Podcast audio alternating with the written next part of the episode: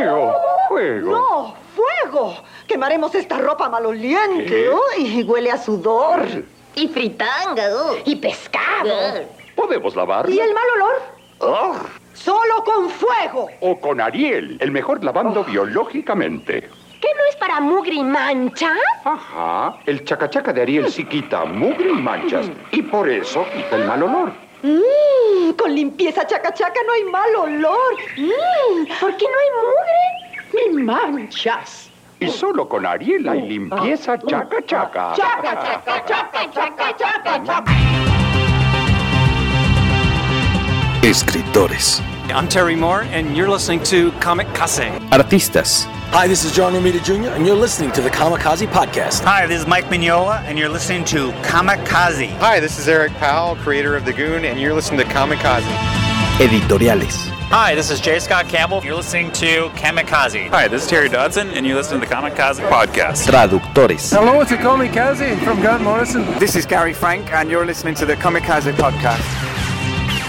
coleccionistas, Hi, this is Frank Cho, and you're listening to Comic Kazi. This is John Bogdanov, and you're listening to the Kamikaze Podcast. editores, Soy Giuseppe Camuncoli, state escuchando el podcast de Kamikaze. fan chiquillos. Todos están en el podcast Comicase.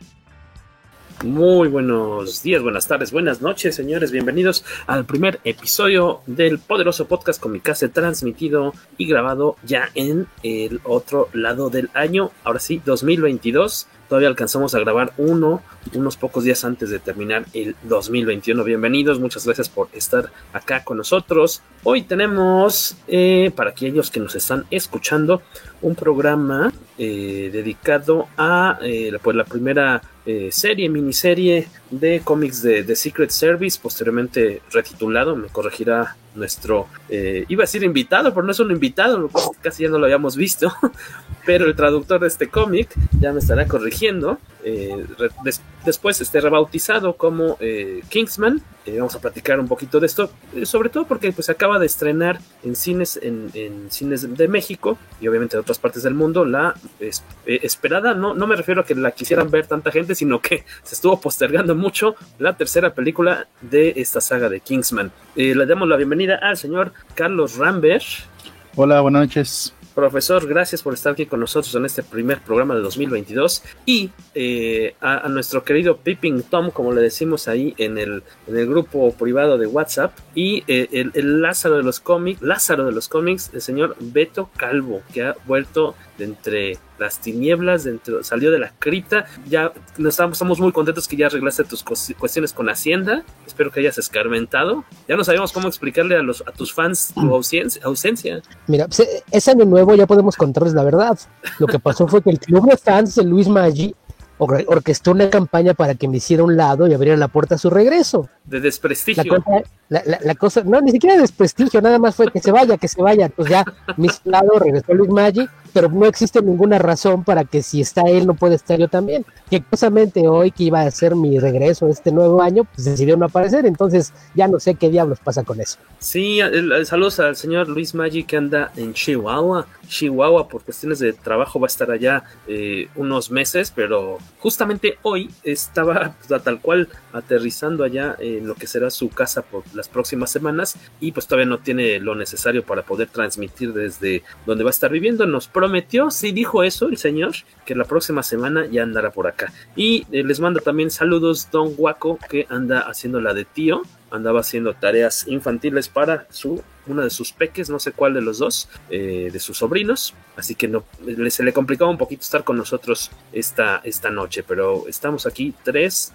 eh, ¿qué es multitud? Diría el nombre de un programa, ¿qué es? ¿Ochentero, noventero, Beto? ¿Tres son multitud? Sí. ¿Era Full House? ¿O cómo se llamaba? ¿O cuál era No Tres son tengo- multitud? Había un, un programa que era Tres son multitud, No creo que era de Imevisión, ahorita checo. se- según Full era House- 3x3. Tres Se- por se ve tres. Full House era 3x3 en sí, ¿no? Entonces tres son multitud.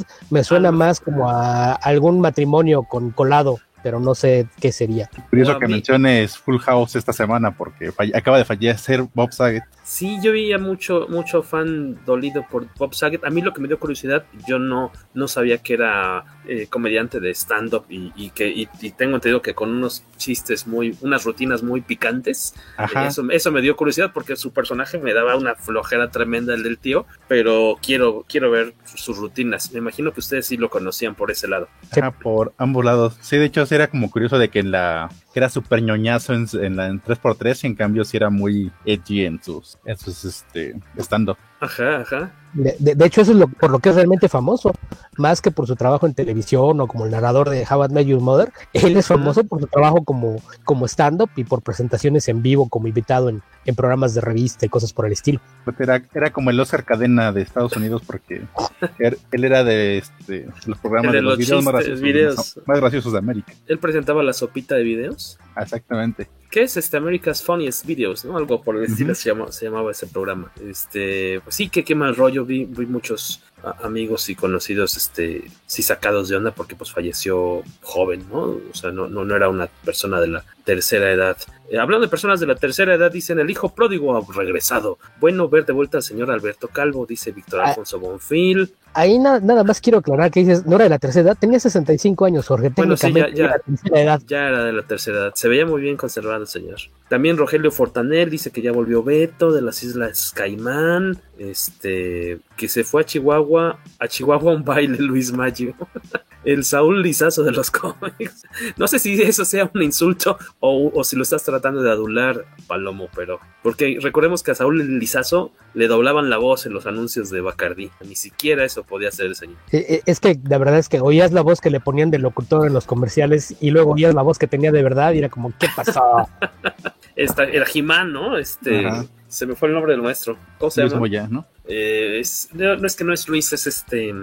¿Es René? ¿René Moya? No, este. Se me fue ahorita el nombre. Ahorita lo, lo, checamos. Seguramente por aquí habrá alguien que se sepa el nombre cristiano de la voz de He-Man en español. Este, pues, pues, ya andamos acá, contentos de estar juntos de nueva cuenta con ustedes después de eh, unos días de vacaciones. Y como decíamos, pues ya se estrenó esta película, esta tercera de eh, basada en esta historia de, de Mark Miller. Y eh, nosotros todavía no la hemos ido a ver. Yo creo que esta semanilla nos daremos una escapada, si no la próxima. Carlos Rambert creo que tampoco la ha visto. Y Beto ahorita todavía también se está cuidando mucho de salir al cine. Entonces decidimos, eh, más que nada, no, no tanto clavarnos en, en, recomendarles o platicar una película que a lo mejor no íbamos a poder ver todos, sino eh, pues recordar este título que estaba viendo, que al menos en México ya tiene siete años que, que se publicó por parte de Panini, o sea, y deben ser por lo menos, me imagino, ocho tal vez, de que salió en Estados Unidos. Según yo, salió entre 2000 según entre 2012 y 2013 en Estados Unidos y llegó acá en 2014, si no mal recuerdo. ¿no?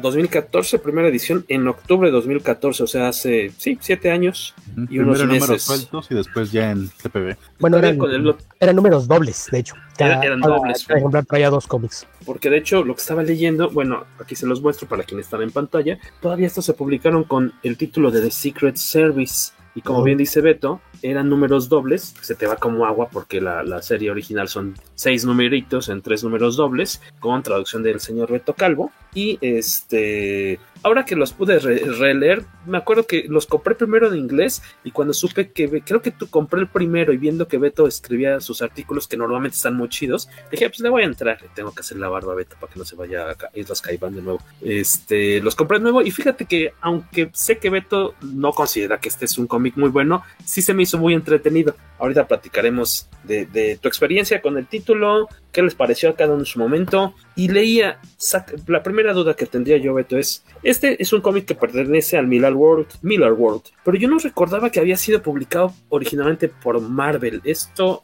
eh, eh, o sea, yo siempre lo asocié como que ya era un, o sea, más bien ya ni siquiera recordaba a, a Miller publicando sus cómics de autor con Marvel, sí, Superior, pero este yo creí que era una onda ya como más independiente, pero leyendo los, ahí los, este, los legales, veo que era de Marvel. Y se fue justamente Beto cuando nos iba a sacar de la duda.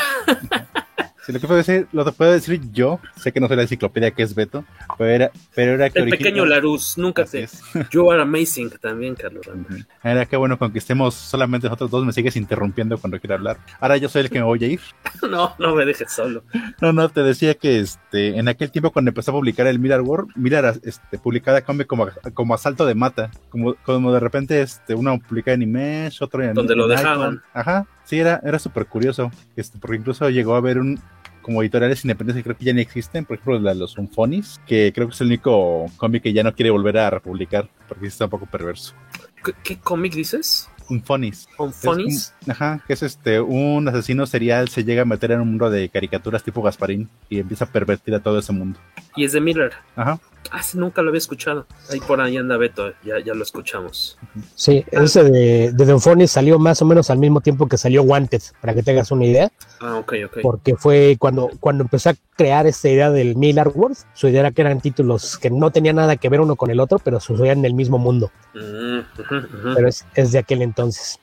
Ya nos mandaron la corrección. El actor de voz, dice señor Palomo, es Rubén Moya. También hace el doblaje de Tuntún en las de ficheras y muchas otras voces.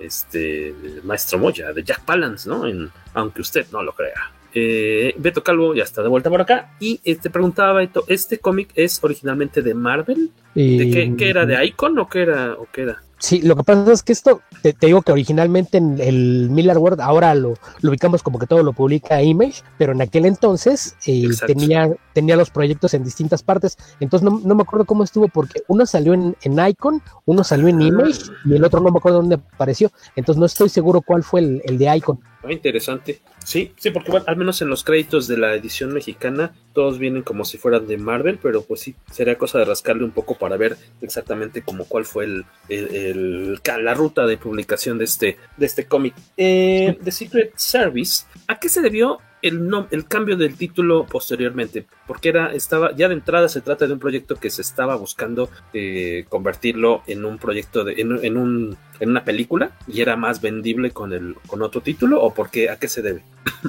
Mira, ya, ya, ya fue a checar los originales y ya tienen el logo de Icon. Entonces, este salió publicado. En, en- y la, la cosa con el título es que Secret Service es demasiado genérico. Entonces, si lo vas a pensar como una franquicia multimedia, no había forma de que lo tuvieras como una marca registrada. Esa fue la, la razón por la que se cambió el nombre. Y aquello de que había planes de llevarlo al cine, nació con la intención de llevarlo al cine. A mucha gente se le olvida, si le echas un vistazo al cómic, en los créditos aparece como coplotter Matthew Vaughn que fue el director de, de la primera película. O sea, eh, la, la idea la desarrollaron directamente con él. Ya, ya fue pensando en, pues sacamos el, el cómic como para generar un poquito de, de interés con algunas personas o poder enseñarlo, ¿no? Es, es como si, mira, es que queremos una película, ya tenemos hasta un inicio como de storyboards. Claro está que la, la, la enorme ventaja es que Matthew Vaughn pues, es mucho mejor escritor que Mark Millar, entonces ya cuando hizo su versión, pues le puedo poner más carnita al asunto, pero, pero la, la cuestión de, del nombre pues tenía que ver con eso, que, que pues The Secret Service es demasiado genérico y no, no había forma de que lo pudieras registrar para explotarlo debidamente como franquicia. Y aparte, por ejemplo, si tú dices The Secret Service, yo no, o sea, no, mi, mi cabeza no me lleva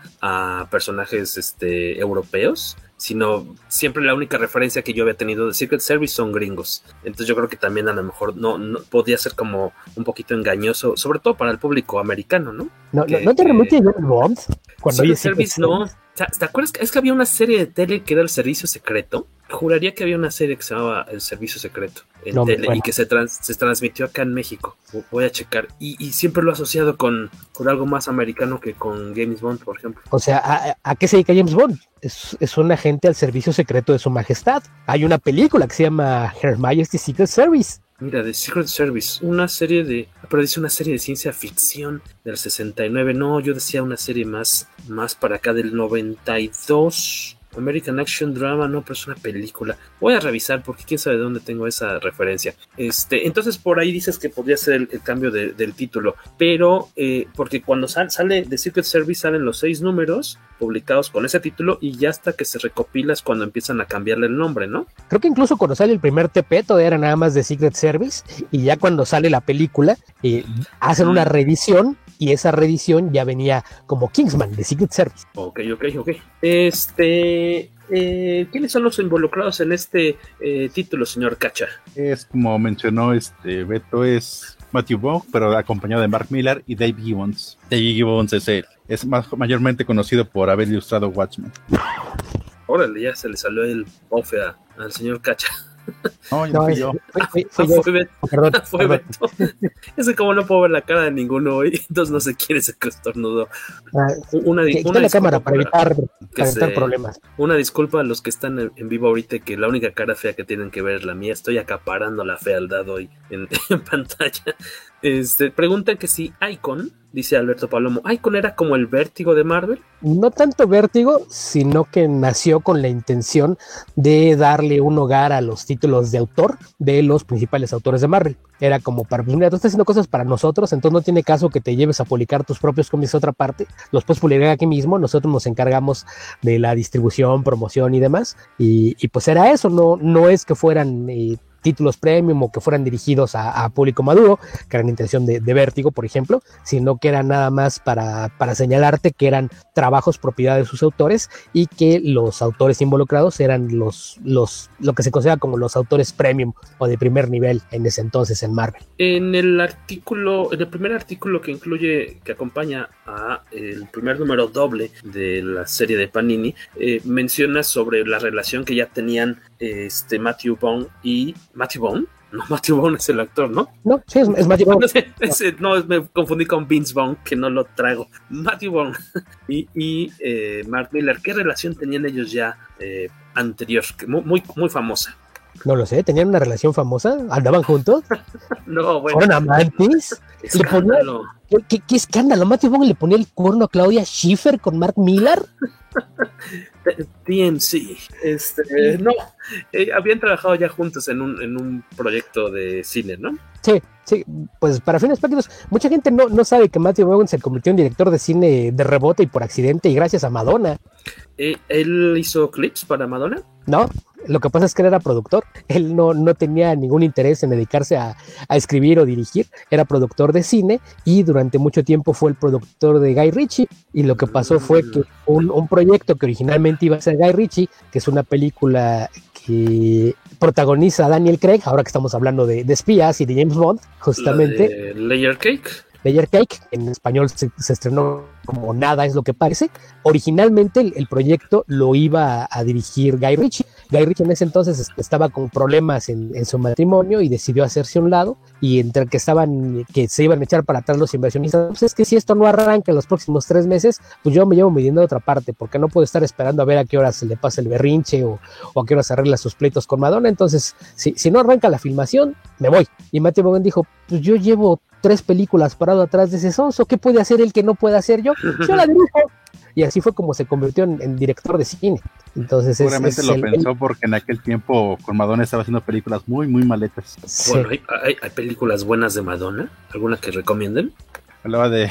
Ah, no, estaba pensando en el esposo de Madonna, que cuando se casó. Ah, yo de yo creo que de Madonna, de No. este Guy Ritchie. ¿Que, que, que- que nunca viste el video de venganza que hizo Guy Ritchie con Madonna? No, eso suena Hay un cortometraje. Hay- no, es, es que hay un cortome- cortometraje donde dirige a Madonna, de una serie de videos promocionales que hicieron para BMW, con muchos directores de cine famosos producidos por David Fincher y Ridley Scott. Produjeron una serie de cortometrajes que, si no mal recuerdo, se llaman The Ride. Y hay un corto que dije Guy Ritchie. Y la, la idea es que todos los, los cortos estaban hechos en que hacías una historia en la que tenía un, un papel muy importante un auto. Entonces aparece eh, Clive Owen haciendo el papel de un chofer, haz de cuenta así como el de, Transporter. Es un chofer especializado que lo contratan para eh, mover paquetes especiales. Y el trabajo de, de Clive Owen, ahí, ahí como el conductor, es mover a una celebridad y llevarla hasta un evento, evadiendo a los fans. Pero mientras están a, a- bordo del auto, pues la, la chica la que lleva pues es una cantante y actriz famosa, que es Madonna, pero pues es una diva insoportable y finalmente lo empieza a hartar y, termina por maltratarla en, el auto, ¿no? Se- na- nada más la trae dando tumbos y botando de un lado al otro de- del coche y termina así yendo a, botarla así de, pues voy a hacer un trompo y voy a abrir la portezuela nada más para que salga rodando ya a la alfombra roja y ahí la dejo. Eh, y, es cuando dices, ok, creo que, este es el momento en el que Richie dijo, ok, ya nos vamos a separar, nada más deja, saco toda mi frustración en un último, eh, un último cortometraje para sacar toda la frustración y desquitarme de todo lo que sufrí en este matrimonio y vámonos. Habrá que dar, eh, rastrear ese, ese corto. Entonces, The Ride. Mira, mira, ya hay algunos otros de tus fans que han, están, te están aclamando, ya vieron Humo Blanco. Alejandro Guerra, finalmente regresó Beto. Uh, muchas cosas. Uh, Héctor McCoy, Bienvenido al primer programa, señor McCoy. Escúchenlo cada semana en de la, de la Calaf, de la ciencia, la ficción, también un podcast no podcast miércoles como el nuestro, pero en otros días más respetables. Héctor McCoy, Kingsman está entretenida, pero no al nivel de la primera, dice. Te refieres obviamente a, esta tercera película, ¿no? Entonces me imagino que ya la fuiste eh, a ver, ya, ya tiene fácil un año, ¿no? De, de, atraso la película de su estreno. Más o menos, sí, porque fue también de lo que se movió a causa de la pandemia. Sí, sí, sí. De hecho, yo ya ni me acordaba que sí. Ahora sí que la última vez que fuimos a ver algo, debe haber sido cuando vimos Spider-Man. Saliendo del cine vimos uno de estos displays de Coroplast y yo de, ay, sí es cierto, Secret Service, ya no me acordaba, sí se me antoja verla, pero tiene tantos, tantos meses que, de que se postergó que ya no la, no la recordaba. Eh, la, historia de qué va Carlos Rambert de, de la miniserie original de Secret Service.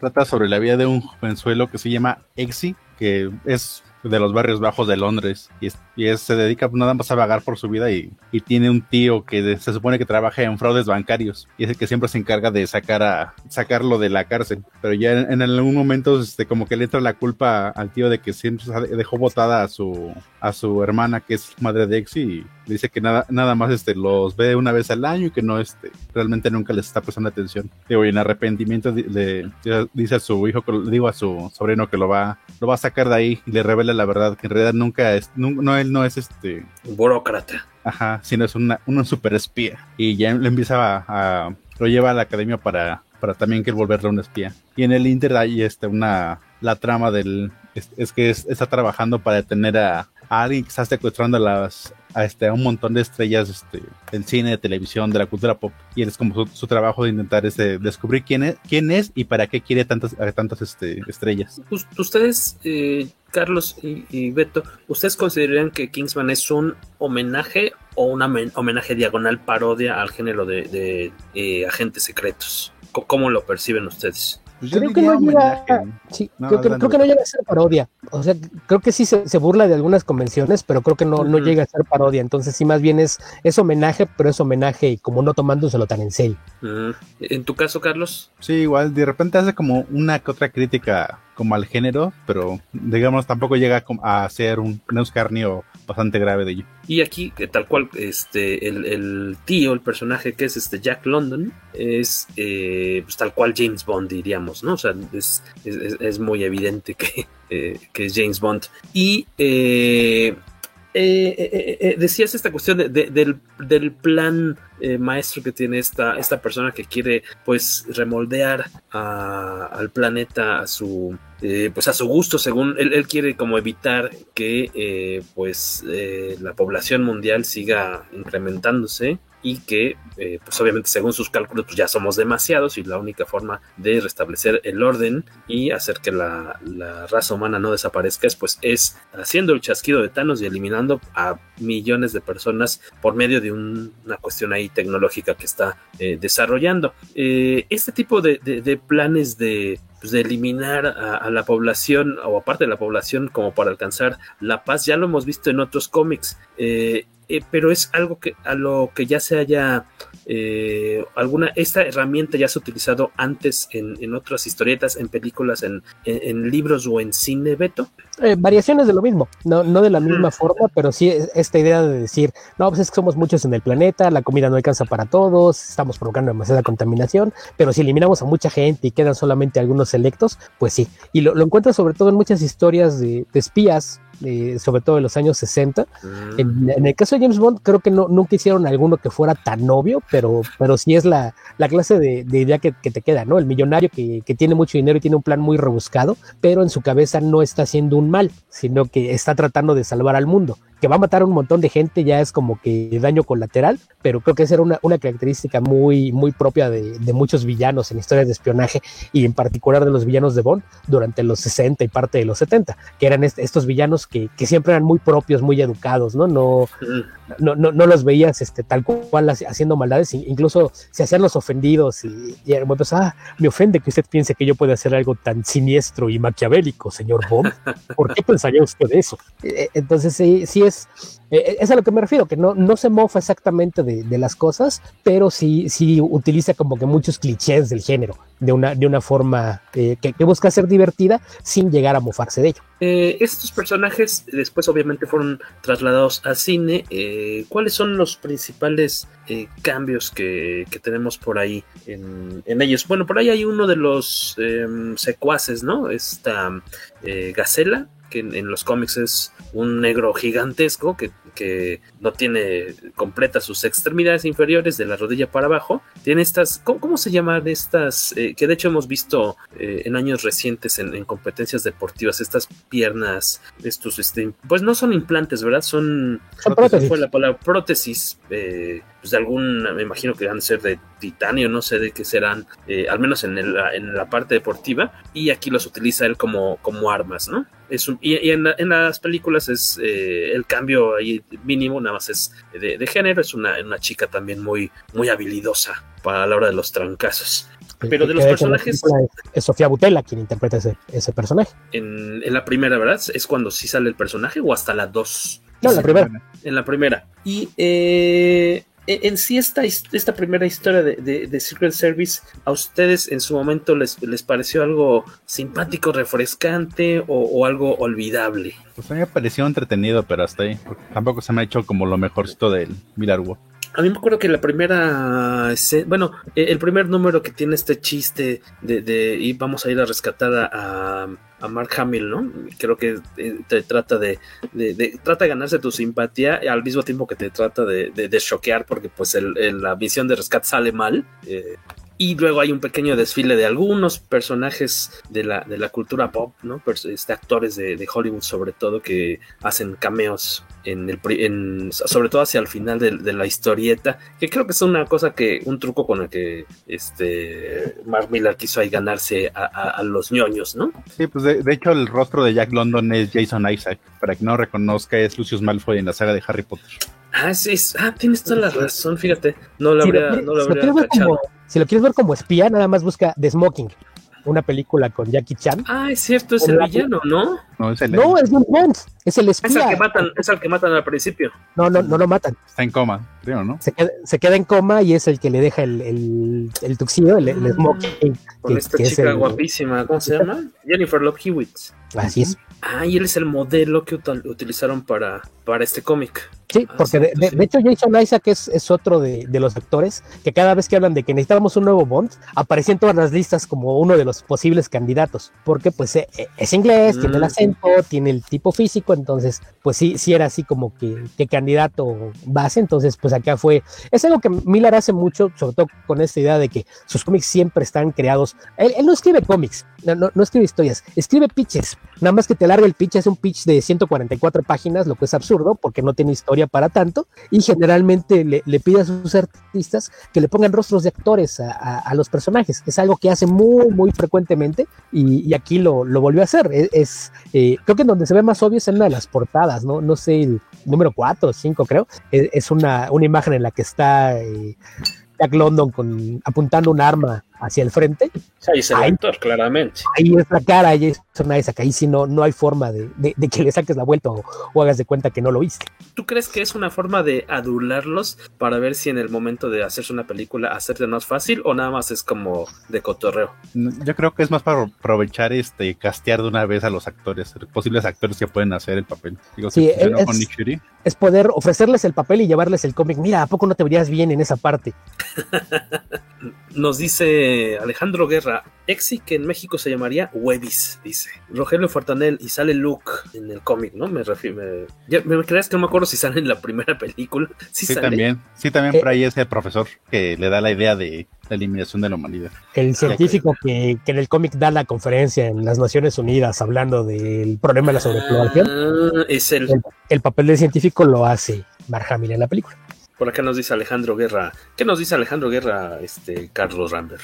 Dice, a mí la primera película me parece divertida, pero salvo los momentos de mayor acción o la escena censurada, siempre se me olvida qué pasa o qué dicen los personajes. La de la iglesia, ¿no? Uh -huh. Estaba bien chida. Bueno, era muy apantalladora. Eh, Héctor McCoy dice que, que, que es un amargoso. Dice Carlos Rambert, el amargosa es entretenida y hasta ahí se está quejando de que. Pues esa es la descripción del 90% de los cómics de Mark Millar y el otro 10% es abominable. Sí, de, de, hecho, me uniré al club de odio de Sin Razón de Mark Millar de Beto y diré que la película es mucho, mucho, mucho mejor que. que sí, sí, sí, sí, sí, la verdad. Digo, el, el cómic, hoy que lo volví a releer, dije, dije, ah, está divertido. Eh, creo que de repente el, el dibujo de Gibbons, digo, ya también es esto del 2014. De repente siento que está un poquito tiesillo, pero me gusta. Ay, no, ya qué horror. Ya empezando con el pie Ajá. izquierdo, ¿no? Tiesillo, pero me gustillo. Sí, qué mal, sí yo, creo, yo creo que no le va muy bien a las historias de Miller su dibujo, digo, aunque es un gran artista. Y, y aparte tiene el problema de que se supone que Exy es un, es un Ah, jovencito, un adolescente, y sin embargo De- todos los personajes de Mark Miller parecen como treintones. Eh, el- al inicio del cómic tiene como 17, algo así, ¿no? Me Sí, parece. se supone que va a cumplir 18 y apenas. ya se ve. Bueno, y sí tiene su entrenamiento de cuántos años en teoría. No, mes, de meses. Bueno, es no, se- perdón, su entrenamiento total va a ser de años, pero Se supone Pero- que el plan de entrenamiento son tres años, Sí. pero a él lo, lo adelantan. Entonces no- nunca te dicen exactamente cuánto es, pero te dan a entender que pasaron meses, tal vez un año, pero no Pero se ya- supone que no completa el curso completo. pero se ve cascadísimo en los, en los dibujos, ¿no? Eh, Es que también a- aquí la cosa es que Gibbons es alguien que requiere muchísimo tiempo para dibujar un cómic. O sea, la- lo, lo primero, que- el primer provecho que le sacó al éxito de Watchmen fue, ok, quiero que se haga un cómic, necesito tres meses para hacer cada número, por lo menos. En- entonces no sabemos qué tanto tiempo fue aquí y también no sé qué tanto tenga que ver la elección de entintador. El entintador en Ujú. este cómic es Sandy Lanning, que es un entintador muy capaz, pero que siempre ha trabajado con, con artistas de estilos mucho más contemporáneos. Y, y Mm. yo creo que, que en el caso de, de Gibbons le, le hubiera sentado mucho mejor un, un entintador con un estilo mucho más clásico, ¿no? La, la clase de entintadores, no sé, como Al Gordon o Jerry Ordway, Carl Kiesel, a- alguien que tenga esa, esa clase de, de trazo más, más limpio, probablemente le hubiese venido bien. No sé qué tanto fuera eh, eso, que no, no le dedicó el tiempo que, que requería para, para hacer algo, porque o sea, si comparas el, el punto más alto de dibujo de, de Dave Gibbons, yo creo que es en los años 90, cuando es lo que estaba haciendo en las series de, de Martha Washington, yo creo que ese es el punto más alto que alcanza su arte. Entonces, eh, no, no trabaja ya tan, tan a menudo como dibujante, es mucho más fácil que lo vas escribiendo cosas.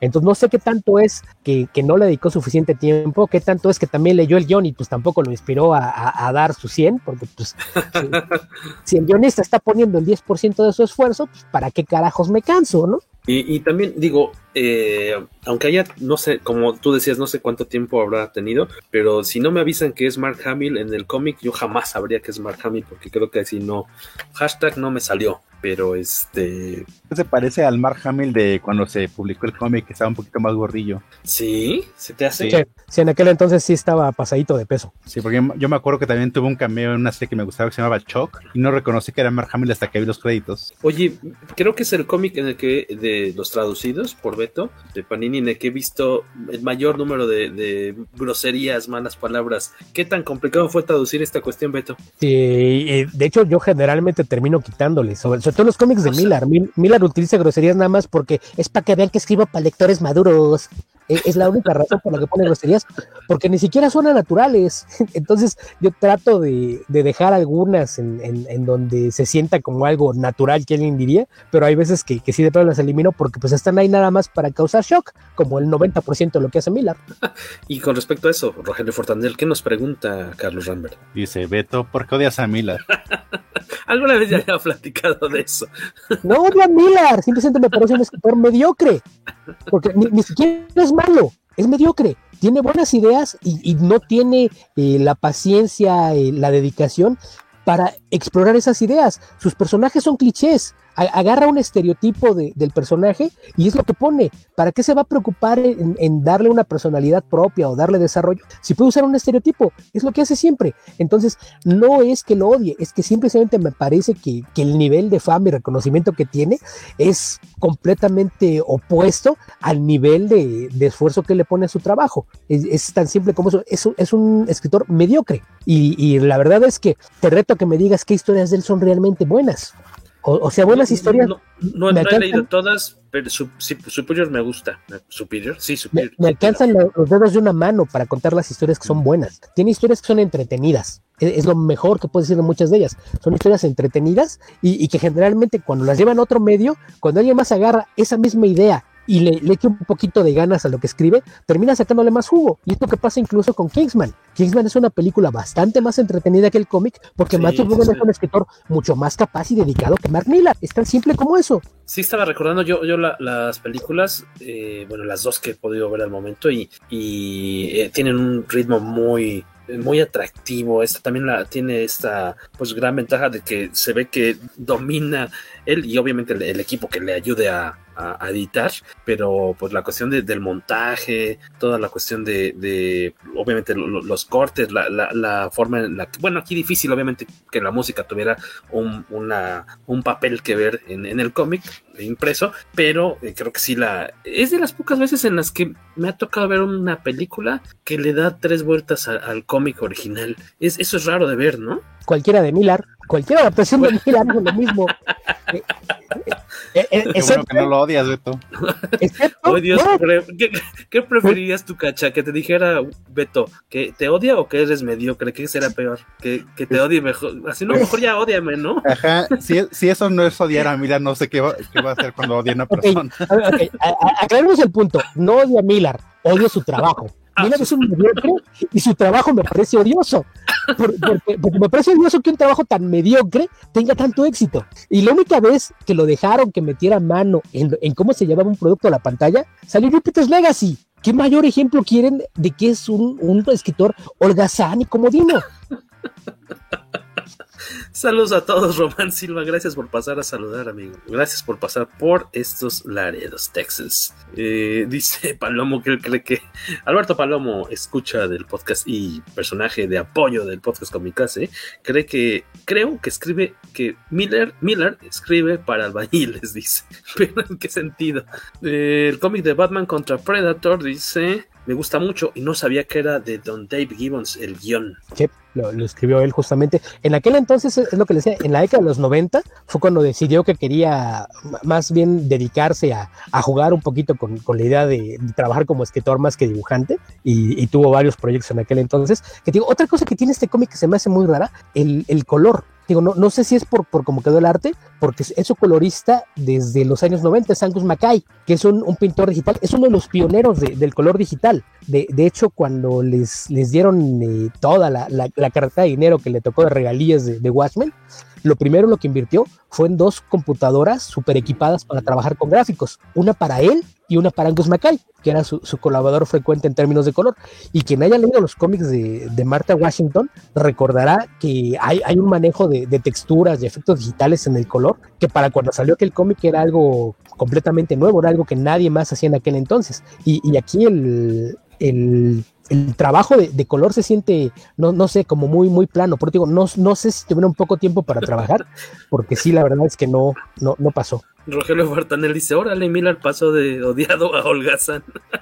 Sí, por- por- por- es, es- es- es obvio, te das cuenta cuando ves lo, lo que hace, que, o, sea, uno de esos guiones que él escribe no le puede haber tomado más de dos días. Escribir la miniserie completa, porque no hay un trabajo de desarrollo de personajes, no hay un trabajo de construcción de mundo, to- todo lo hace a base de estereotipos. En- Entonces, cuando tomas tantos atajos, la única forma de escribir tu trabajo es holgazán, no hay de otra. ¿Qué partes crees que sí, Beto, eh, y, Beto y, Carlos, qué partes crees de esta historia crees que sí le, le atinaron? ¿Qué, qué rescatan de, de los personajes o de la historia en general o del plan maligno del, del villano? ¿Qué, qué creen que se merece Palomita? Creo, creo que todo lo que eh, fue rescatable lo hicieron bien en la película. Porque aquí tiene buenas cosas, pero no se siente tan bien, tan bien aterrizadas. Digo, en cambio en la película, este, como que que agarraron todo, todo de lo de azar y trajeron las perlas de, de este cómic.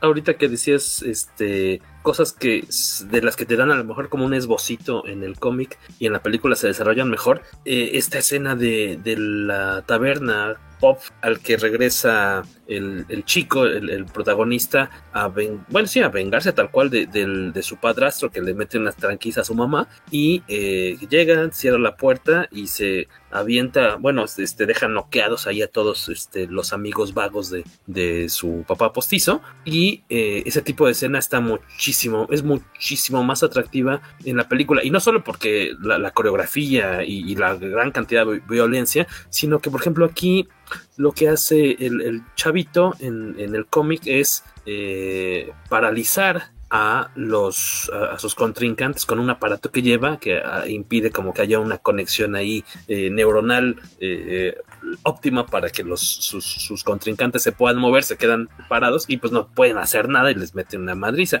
Cuando Incluso desde la, la, primera golpiza que les supone que les dé el tío, que en la película está este, muy bien trabajada. Aquí nada más son cuatro viñetas. Realmente no, este, no, tiene, no, se ve muy dinámico el cómic.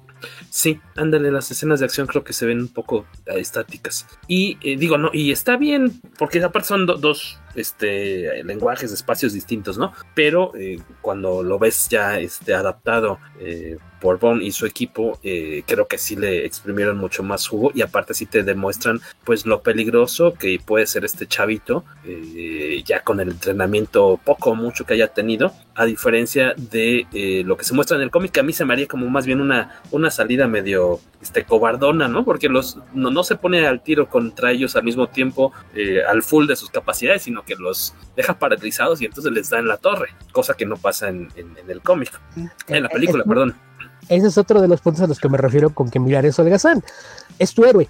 ¿Por qué, no haces, ¿Por qué no haces algo para trabajar su personalidad y hacer que sea alguien con el que puedes empatizar? Porque toda la, la serie, el chico es un cretino incluso cuando está haciendo cosas correctas, es un cretino. Eh, después de eso, le, compra un, departamento a su mamá y él va a pagar la renta y, lo que sea, pero, pero se siente como un, gesto vacío porque no, no hay un contexto en el que te, lo pinten que lo está haciendo porque es lo correcto, porque, porque siente que era lo, que hacía falta. ¿Por Porque no hay un manejo de personajes. A eso es a, lo que me refiero con que es holgazán, porque es algo que agregas algunos pequeños dialoguitos por aquí, cosas que dices aquí y allá, y vas creando la persona del personaje. Y como Miller no trabaja esas personalidades, los gestos se sienten como que salen de la nada. O sea, realmente, más, allá de que tú dices, ok, Jack London es James Bond, pero entonces tú estás llenando tu cabeza con lo que tú crees que tiene que ser la actitud y la forma en la que se comporta. Él no te no, te da nunca un indicativo de qué es lo que tú estás viendo del personaje. Como si hubieran hecho la tarea, ¿no? Ves a los instructores, la, la, jefa de operativos aparece tres o cuatro veces y tú no tienes idea de cuál sea su personalidad. Y más allá del intento de asesinarlo después de, de, brindar por la memoria de su tío que hace Grips, tampoco ves nada de su personalidad. E, eso es a, lo que me refiero cuando digo que es un escritor holgazán y mediocre, porque es, es algo que trabajas un poquito los diálogos y, y lo haces. Y en cambio, lo, cuando le dediques espacio a los diálogos, es para ser expositivo. Hay, hay globos que tienen 10, 12 líneas de texto en la conferencia del profesor y no necesitabas explicar toda la teoría en, una secuencia de diálogos que, que, hacen que la lectura se vuelva pesada. A, eso es a lo que me refiero cuando digo que es, es un guionista mediocre y holgazán, porque eso lo trabajas mejor, lo vas integrando y te las arreglas para que no se sientan como bloques expositivos. Te, te las arreglas para ir integrando mucha desinformación dentro de la historia. vas poniendo menciones aquí y allá y, y te las vas arreglando para que las interacciones entre personajes te digan cosas sobre su personalidad.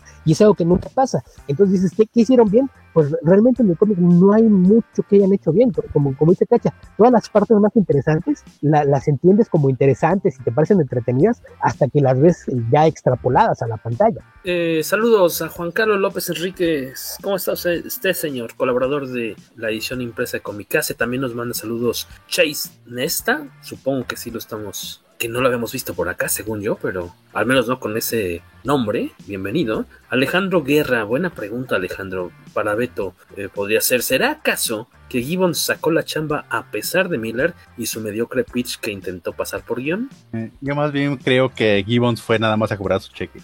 Sí, esa parte me, o sea, me puede dar, hacer sonreír el hecho de que, eh, y se lo agradeceré, eh, nunca se lo agradeceré personalmente a, a, este Miller, no creo, pero me da gusto que al, tener, haber tenido un cómic tan exitoso que se volvió una onda de, películas, pues eh, seguramente el señor Gibbons podrá pasar sus, sus años dorados eh, pues con la mayor cantidad de, comodidades y lujos, ¿no? O sea, por ese lado me da gusto que eh, como son co-creaciones, tengo entendido, Beto, o sea, si están, no, no, no, no les aplica el que manzazo, ¿no? a sus colaboradores, o sea, quienes tienen la, digamos, entre comillas, fortuna de trabajar con, con Miller, probablemente ya la hicieron por el resto de su vida en cuestión financiera. Quienes tuvieron. Porque, quienes tuvieron. Ajá, sí, porque, esto ya, ahora todas esas propiedades ya son propiedad de Ah, bueno, sí, sí, sí. Lo, lo vendió todo. Entonces, eran co-creadores, entonces cuando se hizo la venta, fue de, de todo esto, el 50% de todo es mío y el restante 50% se reparte entre toda la gente que colaboró conmigo y tiene crédito como co-creador.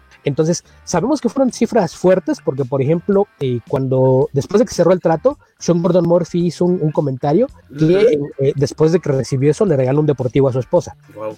En- en- Entonces sí, la, la cantidad de dinero fue bastante fuerte. Dicen que la- lo- los rumores son que Netflix pagó entre 40 y 60 millones por el Miller World, Ok. que es, es bastante dinero para propiedades de cómics, pero eh, ya todo lo que está haciendo Miller a partir de ahorita ya es Work for Hire. O sea, Miller es el presidente de, de Miller World, que es una división de Netflix, pero todos los artistas y ya es completamente Work for Hire, ya no tienen ningún interés en, en las propiedades y por eso ya incluso empiezas a ver intercambio de artistas, ¿no? Que por ahí Stuart Timonen recientemente dibujó en, en la segunda parte de, de The Magic Order, que originalmente Mm. era con, con Olivier Coapel, entonces eh, ya, ya no, no, no puedes hablar de que los colaboradores tengan esto. Por otro lado, pues Miller ya por ahí alguna vez puso un ejemplo de que no tiene idea de cuánto gana un dibujante y al parecer sobrepaga, lo cual es, es bueno. La gente que trabaja con él cobra mejor que cualquier empleado de, de Marvel o DC Comics, pero, pero sí, sí, o sea, la, la gente que colaboró con él en la creación de estos títulos, pues sí, sí le tocó parte de- del pastel una vez que, que se cerró el trato con Netflix, pero más allá de eso, habría que recordar que Dave Gibbons eh, tiene un total de, de encomiendas gubernamentales allá en, en Estados Unidos, de hecho es embajador cultural de- del Reino Unido en, en términos de- Exacto, de, exacto. popular y demás, entonces, por ejemplo, si, si tú organizas un, un festival artístico en un país y quieres hacer algo con artistas de cómics británicos, con la persona que tienes que ir a hablar es con Dave Gibbons. Dave Gibbons tiene un cargo en el, en el gobierno que es el, el que se encarga de coordinar eventos culturales que tengan que ver con, con cómics. Entonces, eh, es de casos que además él sigue percibiendo regalías por Watchmen, que digo, no, nunca será lo mismo que si... No, nunca va a ser lo mismo que si DC hubiera cumplido su palabra y les hubiera regresado los derechos a, a, a Murray Gibbons, pero aún así eh, es un cómic que tiene 35 años con impresiones constantes y reediciones y ediciones especiales y productos derivados, y de todo eso le toca un pequeño porcentaje, que es, es un pequeño porcentaje de dinero sostenido que se ha mantenido a lo largo de las décadas, entonces no es una cantidad despreciable. Entonces, dentro de muchos artistas que, que te gustaría que les estuvieran mejor, Gibbons es el que menos preocupaciones económicas tiene. Sí, seguramente. Eh, Alberto Palomo dice, Alex Ross, Robert Kirkman y Mark Miller es la santa trinidad del odio de mi tocayo Beto Calvo. No, no, no, a podcasts- ver, a- aquí, ya, vamos a poner esto en, en- en contexto, ¿sí? De esos tres, el único al que sí odio como persona es Robert Kirkman, porque me parece un cretino. Eh, eh, es un cretino y está comprobado una y otra vez que, que es un tipo que si fue capaz de darle una puñalada por la espalda a su mejor amigo para timarle todo el dinero que ha generado Walking Dead, eh, te, te, puse una idea de que no le iba a ver a nadie más. Y cuando ves las declaraciones del colorista que lo acaba de demandar, el, el cuento que le dio es el mismo que le dio a su mejor amigo para robarle de Walking Dead. Ese sí, ese, ese sí me parece una persona despreciable y que además en Image Comics, que es una editorial que publica cómics de autor, es el único que contrata gente para que le mantenga sus propiedades para no tener que escribirlas él. Es, es todavía peor que lo, lo que hace McFarlane. Entonces, el, el único de esos tres que sí odio es él. En el caso de Alex Ross, me parece un talentoso ilustrador, pintor y artista. Y yo lo único que digo es que no deberían dejarlo dibujar interiores de cómic, porque no tiene nociones de narrativa. Es un muy mal narrador. Es un excelente ilustrador, pero muy mal narrador. Mientras, que, mientras se quede haciendo portadas y, y, lo que sea, muy bien, porque incluso no me parece un buen diseñador. Cada vez que diseña trajes, sus trajes son feitos. La, la, la verdad, ahí sí, eh, eso hay que ponerle los, los puntos a las 10, pero no, no lo odio, me parece un ilustrador bastante capaz, muy talentoso, dentro de su estilo y con sus limitaciones. Y en el caso no le de, negarías el saludo, no le negarías el saludo. Para nada, y, y tampoco a, a, a Miller, que, que, de hecho, otra cosa que me parece importante decir, no sé por qué seguimos diciendo Miller si su apellido se pronuncia Miller. Miller, ya, no, ya, ya me estaba acordando yo de que se pronunciaba distinto en su caso. Sí, lo, lo que pasa es que se, se, escribe distinto, pero es, es, eh, es una variación nada más lingüística como, como lo escribes. Es como el caso de Jeff Jones, se escribe Geoff, pero se lee Jeff. Jeff igual que, que, si fuera JEFF, es Jeff, en este caso igual es Mark Miller. Entonces, Mark a, a Miller. tampoco le, le, negaría el saludo, pero insisto, me parece que es, es, alguien que de repente se dio cuenta de que podía vender su, su, material sin esforzarse demasiado. A eso es a lo que voy cuando digo que es como Dino Yolgazán. Eh, aplica la ley del mínimo esfuerzo. Si puedo dedicarle dos horas a esto y se va a vender bien, ¿para qué le dedico 20? sí, tiene un gran colmillo, eso no se puede negar para los negocios. Sí, sí, no, y, y es, o sea, es un por ese lado de, tiene de mu mu hay, mucha visión por ese lado, ¿no? Ajá, Y, en el medio del cómic de repente e- es, algo que, falta, ¿no? Hay mucha gente que dice, híjole, es que si se supiera vender mejor, este cuate le iría mucho mejor. Y realmente hay poca gente que tiene esa, esa visión de negocios. Digo así, los, los, quizás los más colmilludos sean Jim Lee y, Mark Miller, pero, pero pues in- insisto, no, no, me, no me cae mal, no lo odio. De esos tres, el que odio es a Kierman, y, y porque ese sí me parece que da motivos para pensar que es una persona detestable. Eh, eh, eh, Es un, ser deleznable, cretino eh, y, una persona sin, escrúpulos ni, ni moral. Entonces, ese sí lo odio. Alex Ross, no, nada más, insisto, no lo dejen dibujar interiores, que siga haciendo portadas y pin-ups que suelen quedarle bonitos cuando, cuando le echa ganitas. Y, y- y Miller, pues. eh, que, que siga generando propiedades, pero, pero deje trabajar a gente que sí tenga ganas de trabajar. Ya, ves que cuando no mete las manos, generalmente adaptan muy bien sus cosas. Rogelio Fortanel dice ya que la mole gestione la visita de Dave Gibbons.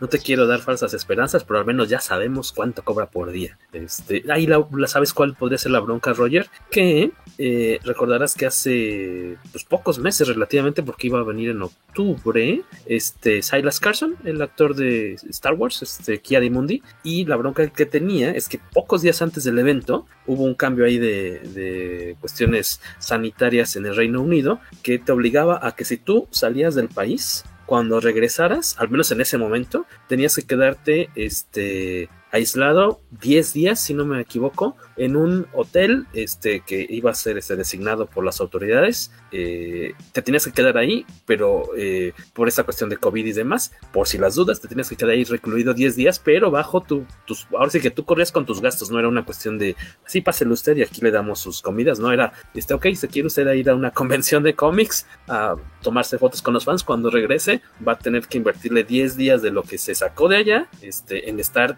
en, este, metido en un hotel eh, durante todo ese día y pues obviamente eso es lo que hizo que en su momento Silas Carson dijera, no, pues para qué me voy a ir a, voy a ir a trabajar, a, saludar, a manosear a, fans y fotos y lo que quieras y lo que me gané voy a tener que dejarlo en el hotel, pues para qué me voy. Entonces aquí habría, podría haber una situación similar, esperemos que no fuera el caso, pero como te decía, al menos ya sabemos cuánto cobra Dave Gibbons, lo cual es un muy buen primer paso. Este sería un sueño, ¿no? Que es que viniera, estaría súper chido. El título de este episodio del poderoso podcast Comicase es Haciendo amigos con Beto Calvo, dice Rogelio Fortanel. Alberto Palomo nos dice que Robert Kierman, hasta Judas, se sorprende de las tradiciones que haces. Beto, ¿qué nos es? Perdón, este Carlos Rambert, ¿qué nos dice Alejandro Guerra? Dice, chale, no al momento Miller vendió su estudio, ya me veía trabajando para él y sus guiones mediocres y sacar de ese millonario pastel de Netflix. Pues yo- yo Demasiado que tarde. Al que se hizo tarde fue Humberto Ramos, ¿no?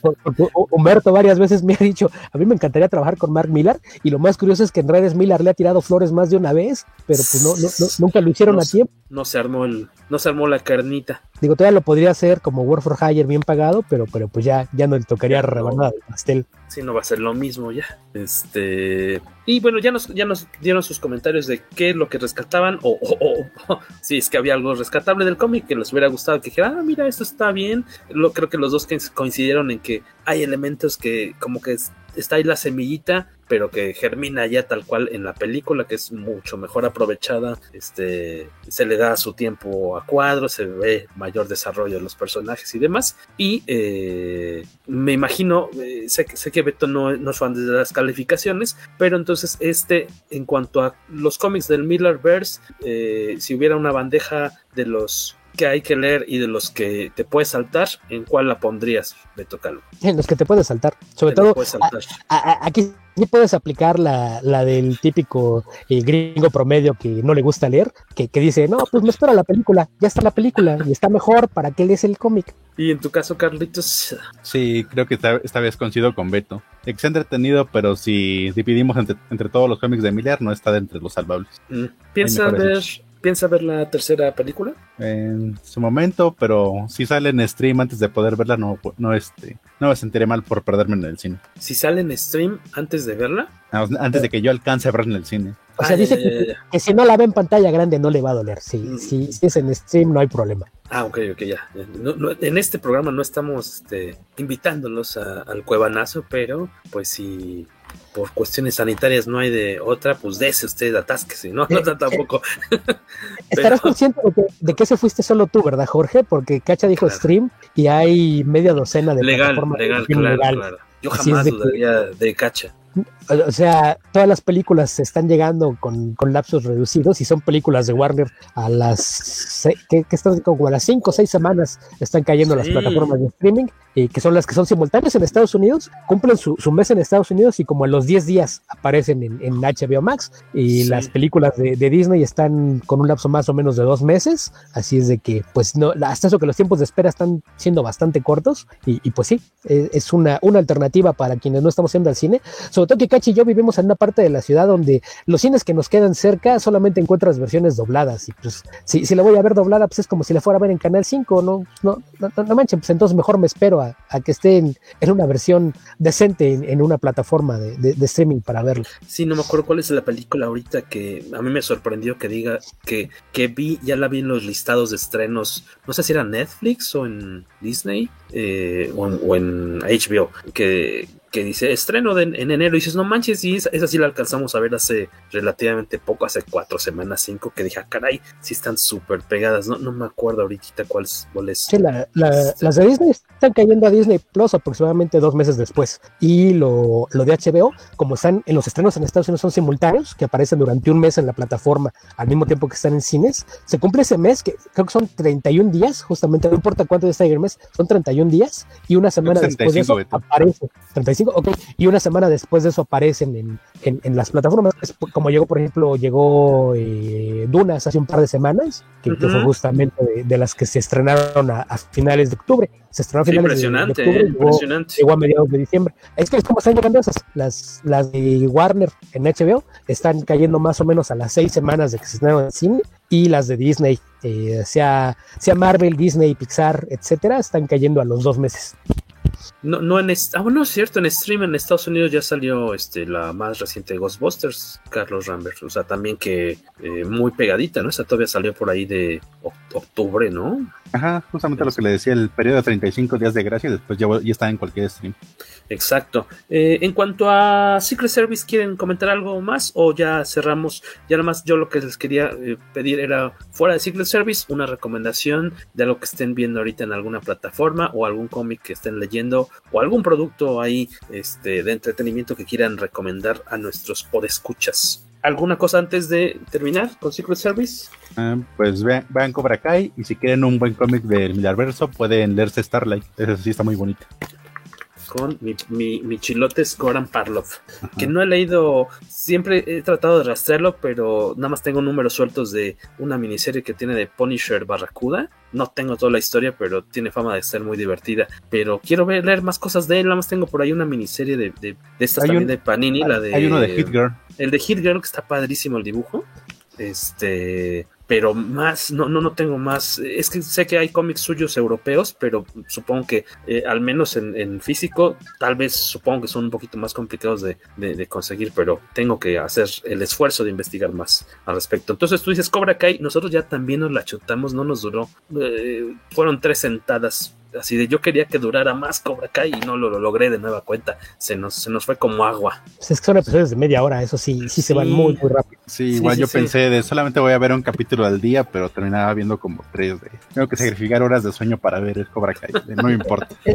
Es es que son tan cortitos que aunque no quieras terminar viendo tres o cuatro cada vez que, que lo pones, entonces te la, te la acabas muy rápido. Pero mira, hablando de cómics, si quieren un cómic que sí sea parodia de, de películas de espías, les recomiendo que busquen uno que se llama eh, Jimmy's Bastards. Jimmy's Bastards. Ajá, que es eh, escrito por Gar Dennis y con arte de. Ay, ¿cómo se llama? Este, este arte se apellida Brown, es uno de, de los que hizo bastantes números de The Voice. No, no recuerdo cómo se llama, se, se me fue el nombre, pero es- ese tal cual es una, una parodia de James Bond, hecha y derecha, llena de, de referencias, pero de un escritor que, que sí, cuando, cuando se va a burlar de algo, se, se burla con ganas, porque Ennis, Ennis no, no es holgazán, Ennis sí, sí cuida todo lo que hace. Y la premisa, el, el título de Jimmy's Bastards, es porque es un espía, que- que el, el Jimmy de- del título es su, su versión de James Bond, que es un womanizer hecho y derecho, y los bastardos de Jimmy son literalmente sus bastardos. Todos los hijos que ha dejado regados por el mundo en sus correrías como agente se- secreto al servicio de su majestad, eh, son reclutados por una organización que lo- los quiere utilizar para matarlo. Entonces es, es algo, algo así como si tuvieras una película, es que es James Bond contra sus hijos bastardos. Eso es James, ajá. Miss Bastards, que es, es un, un, cómic publicado en inglés por Aftershock Comics, escrito por Gar Dennis y el dibujante, creo que es Axel Brown, eh, es como se llama, saben que, hizo muchos números de, de, The Voice, probablemente de ahí es de, de donde muchos de nuestros escuchas lo, lo puedan ubicar. Y pues eh, si, si, les agrada la idea, pues también pueden bombardear las, las redes sociales de, del tío Panini, que, que, ha estado publicando por ahí cómics de, de Gar Dennis, de, que son de su propiedad. Entonces, en una de esas los convencen de darle una prueba. Aftershock, dices. Entonces es un cómic muy reciente. Eh, salió hace un par de años. Ahí está la recomendación de Beto para que no tengan pensamientos pecaminosos en sus ratos de, de ocio. Yo hemos tenido demasiado chama ahorita, pero cuando tengo tiempo, aparte de haberme echado a perder Cobra Kai por aventármela de un jalón, este, estoy, como nunca vi en su momento de gloria de Seinfeld, estoy viendo desde la primera temporada, ya voy como en la 3, eh, y la disfruto bastante, es tal vez mi momento más relajante del día. Así que a lo mejor no es un humor para todos, allá hay algunos chistes que sí ya se notan viejitos o situaciones que, eh, por ejemplo, George, que es este, de repente hay un, unos episodios en los que es particularmente homófobo, este, a lo mejor ya les podría ocasionar algo de ruido a algunos este, eh, no, es espectadores. Que no es que haya nada malo en ello. No es que nada. no, pero de repente puede hacer un poquito de ruido algunas, algunas cuestiones, pero fíjate que lo estoy disfrutando mucho. Todavía no he notado así demasiadas referencias a, a cómics o a Superman. A lo mejor me imagino que eso es en. Eh, es que no has buscado bien. Porque no, no, no me refiero que a la, en cada capítulo hay un Superman hay una escondido. cosa- Hay siempre el del refrigerador. Como, como, como Wally. Eh, Está el del refrigerador, está el estado del librero y, y, hay muchas cosas que son visuales y, y, de repente hay muchos chistes que hace, cosas. Cuando, cuando tengo una novia que se llama Elois, por ejemplo, ahí sí va a haber, no va a haber forma de que lo libres y con el de Jerry Bizarro, pues mucho menos. O aparece Terry Hatcher. Ah, bueno, Ajá, esa es otra que, eso ya fue más eh, como de rebote, porque pues, apareció ahí eh, sin, sin que hubiera una, una relación originalmente con, con la idea de que fuera parte de Superman, pero se convirtió en, en otro punto temático en el Ah, que pues, coincidieron. posteriormente. Por aquí nos dice Skywako que suponemos que ya acabó las tareas de, de pegar Shakira y, y demás. No sé qué te tocó hacer un este un, un, map- un- un- un globo terráqueo. ¿Qué te tocó hacer, Waco? Está- Estábamos platicando al inicio de que te tocó hacer tarea infantil. Beto, A mí no me engaña, no quiero hablar de los cómics del holgazán de Miller. a mí no me engaña, está viéndonos comiendo chetos con una mano y este con la otra está tecleando obviamente para platicar con nosotros. Nos, me dice que veamos este que vea este How I Met Your Mother, pero no me acuerdo en qué plataforma está, amigo. No me acuerdo, pero sé que es muy di- divertida esa serie. He visto pocos capítulos, pero le entraré recio. Oigan, pues este ah, una secuencia de fotos es lo que le dejaron de tarea acá a Mr. Waco. Qué bueno que pasaste a saludar, amigo. Esperamos verte por acá la próxima semana. Oigan, este, pues yo creo que ya es momento de echar la bomba de humo y despedirnos para retirarnos a nuestros aposentos a descansar como Nosferatus y eh, pensar en qué caramba vamos a platicar la próxima semana. No olviden de, eh, pues, aunque siempre les decimos cada semana y nunca nos pelan, o, o cuando nos pelan nos dicen que sí, pero que hablemos de Irredeemable y que de una semana a la otra no lo, no lo podemos leer a menos que nos apellidemos Calvo, la saga completa. Mira, de, Este, de- de entrada me parece vergonzoso que te digas fan de los cómics de superhéroes y nunca hayas leído Irredeemable. Voy a la mitad, ay, me ay, queda la mitad. O, o- o sea, es la clase de cosas que lo empiezas a leer y en una semana tendrías que haberlo acabado sin pretextos. 50, como cuántos son, como 56 números, algo así, ¿no? Más o menos. Eh, creo que hasta un poquito menos, pero No es que aparte también los tiene que combinar con Incorruptible. En algún punto tienes que. A fuerzas, a fuerza le tengo que entrar en Incorruptible para Sí porque, la... sí, porque ya al final es uno de Incorruptible, uno de. Ah, qué chinga. Ok. Sí. Mm, ok, ok, ok. Entonces tengo que agarrarlos también a la par. O sea, mm, ok, está bien. Entonces se, se duplica la tarea. Eh, que en Star Plus pueden ver How I Met Your Mother. Vagos.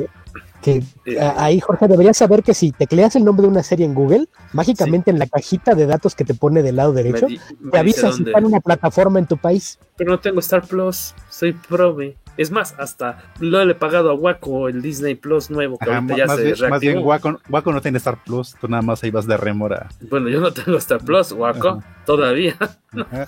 ¿De ¿Cómo vamos a solucionarlo, Waco? ¿Cómo vamos a hacerlo? O sea, ¿cómo voy a ver esa serie si no tengo la plataforma, guaco? O sea, te pasas. Este, no, pues ya, e, era todo eso. Qué bueno que nos compartieron ahí un poquito de, de aquellas cosas que, que, les están gustando o que eh, recomiendan para eh, sus ratos de esparcimiento de nuestro querido público, diagonal audiencia. Eh, por nuestra parte es todo, es momento de retirarnos y meditar en lo que haremos en el próximo episodio del Poderoso. Y ah, dice que sí tengo, que sí tengo Star Plus, Babas dice, el guaco, yo no me acordaba, qué menso.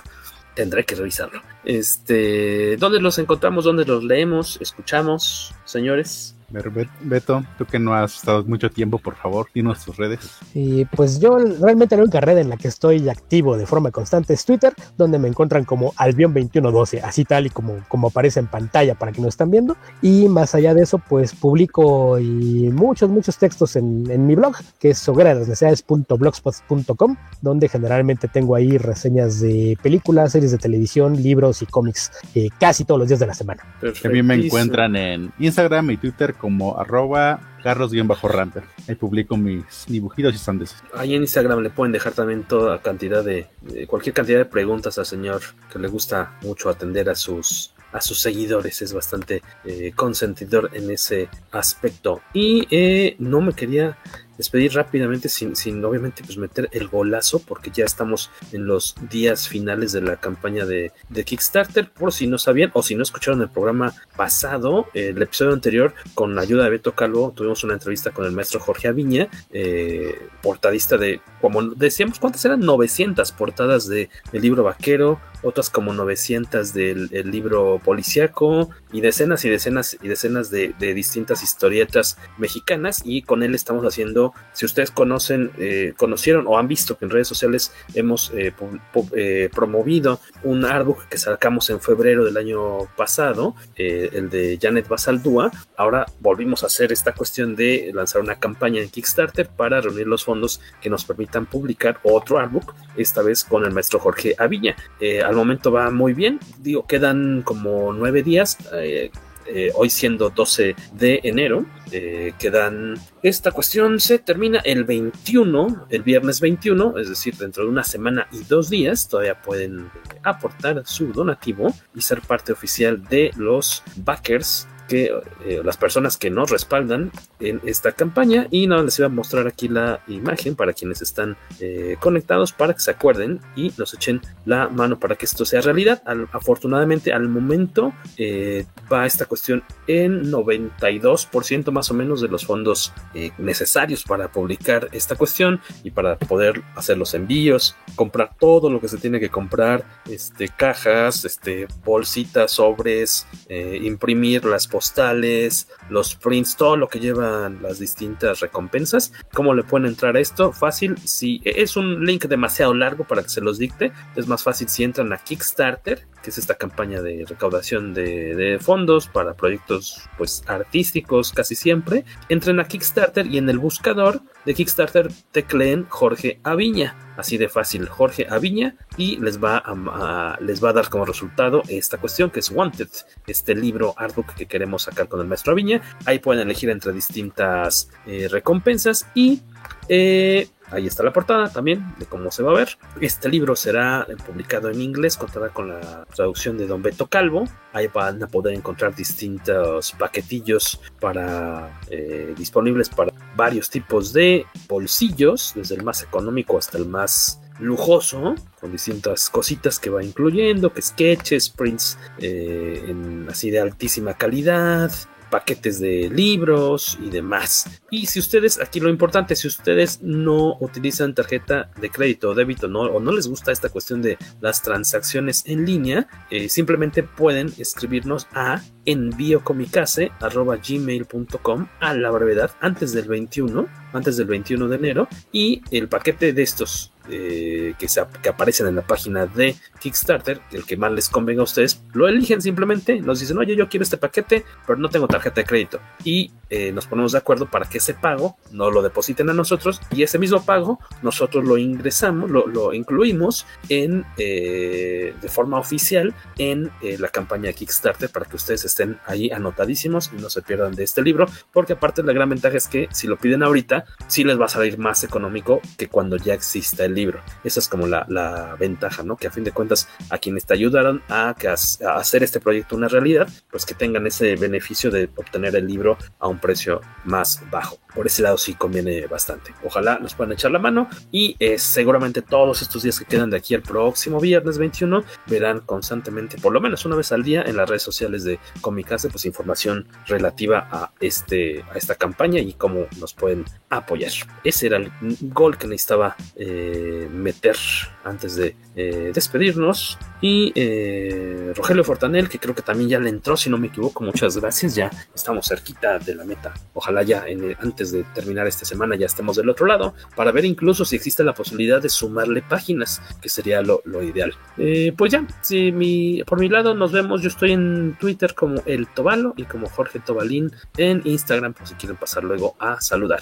Eh, sin más, señor Carlos Rambert, Beto Calvo, muchas gracias por estar por aquí. Este primer programa del 2022. Nosotros somos Beto, Carlos y Jorge.